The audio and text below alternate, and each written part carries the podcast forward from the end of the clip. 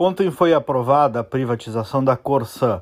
Ainda vamos acompanhar aí os desdobramentos dos próximos passos. Tomara que o processo seja conduzido adequadamente. Diversos municípios têm preocupações que são legítimas e, claro, água é um bem humano universal. Então, todo cuidado é pouco, toda preocupação, toda a segurança no estabelecimento da parceria é necessária, sempre tendo o interesse público como guia.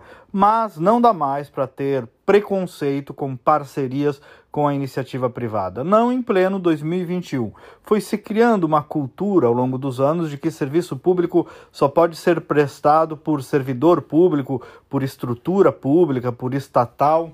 Só que não. Não faz nenhum sentido ter esse bloqueio, até porque normalmente é mais caro quando é público. Não importa a personalidade jurídica de quem presta o serviço à população, importa que esse serviço seja bem prestado e por um preço adequado. É como se o Estado fosse propriedade de alguém, não é, ele é de todos.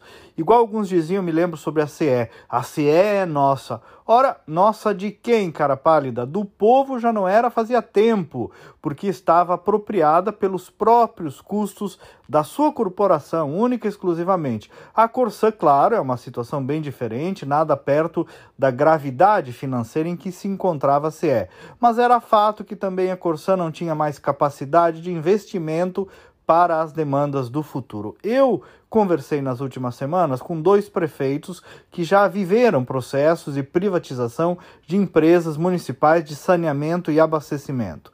O prefeito de São Gabriel, Rossano Gonçalves, e o de Uruguaiana, Rony Melo.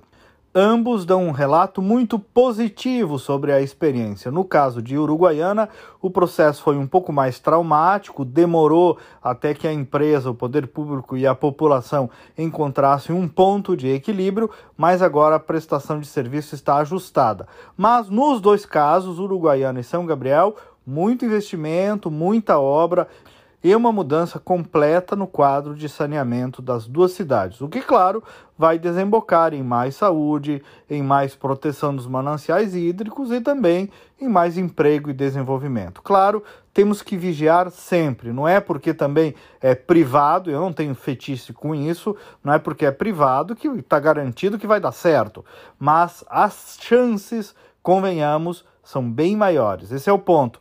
Ou aí alguém tem saudade da CRT, lembram? Quando a gente tinha que esperar na fila anos para ter uma linha telefônica.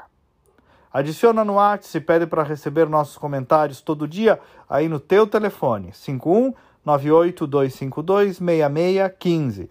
Até amanhã e vamos com fé.